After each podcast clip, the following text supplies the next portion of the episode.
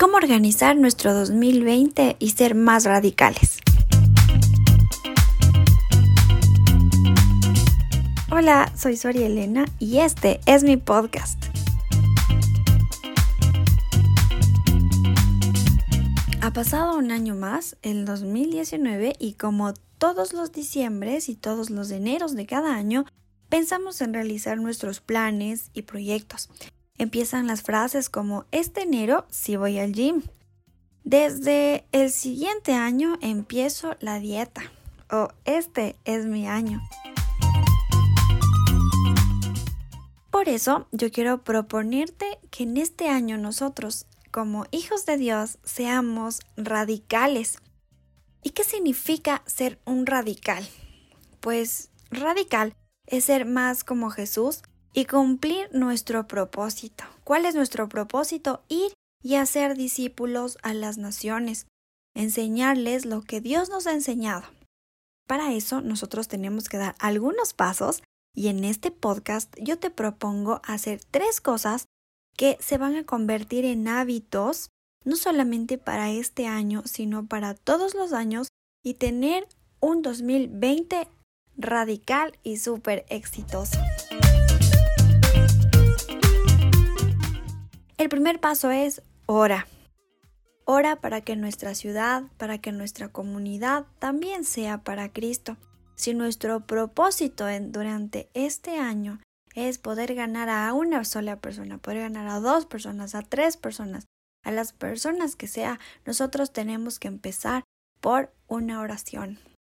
Antes de empezar cualquier cosa, cualquier emprendimiento, cualquier cosa que tú quieras hacer durante este año, dobla tus rodillas, ponte a orar, inclínate ante tu Señor y pídele a Él que te ayude a cumplir tus sueños durante este año. Así que recuerda, el primero es ora. Ora por tu ciudad, ora por tu familia, ora por ti, ora por tu barrio. Solamente ora y vas a ver los resultados. La segunda es lee. Durante la mitad de este año yo me hice un reto de leer un libro al mes. Y quiero también comprometerte a ti para que tú hagas exactamente lo mismo. Lee porque en realidad cuando uno lee, uno aprende un poco más. Les voy a compartir, yo durante este año leí varios libros de cómo entender o cómo comprender cuando uno pasa por, por ciertos problemas y cómo uno puede entender o aprender a ver el mundo de una manera diferente. Entre esos estaba que nosotros tenemos que aprender a ver la gracia y los milagros de Dios no en cosas grandísimas que nos pasen o porque un ciego empieza a ver o porque un cojo empieza a caminar, sino aprender a ver los milagros de Dios en las cosas pequeñas, a mí me encanta mucho leer cómics y yo durante este año me leí algunos cómics, así que, bueno, el año que pasó me leí algunos cómics, también me leí libros, así que te invito a que tú también puedas leer y te motivo a que también puedas leer un libro cada mes o un libro cada dos meses, pero la cuestión es que tienes que leer. Recuerda que para enseñar como lo hizo Jesús, nosotros tenemos que conocer un poco más de lo que él decía, así que también es súper importante leer la palabra de Dios. Y la tercera es, no te dejes influenciar por lo que está de moda.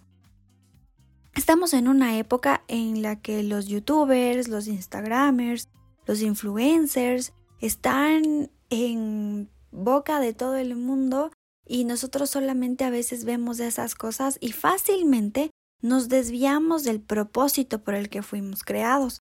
No estoy diciendo con eso que está mal o que hay malos influencers o no. Si es que tú le sigues a una persona o esa persona te inspira, como a mí también me inspiran muchas personas, está en lo correcto.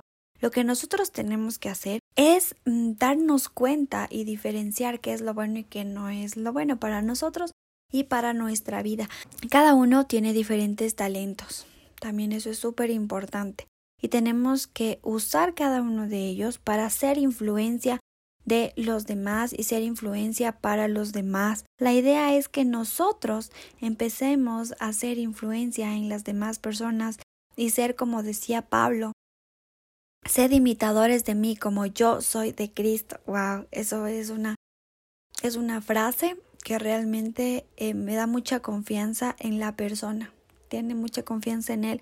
Pablo cuando dijo eso, él estaba totalmente convencido y totalmente seguro de que él andaba con Jesús, de que él andaba con los principios que Jesús le, le, inculcó y los que él aprendió después de haber hecho un montón de cosas en contra, pero Pablo al final de toda su vida y hasta el último día de su vida de seguro él siguió diciendo eso, ¿no? Sed imitadores de mí como yo soy de Cristo.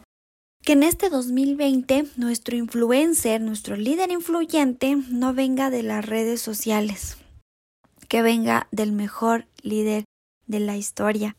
Y ahora el resumen de este podcast es el primero, ora. El segundo, lee más y comparte con los demás todo lo que leíste. Y el tercero es, inspírate del mejor influencer que es Jesús.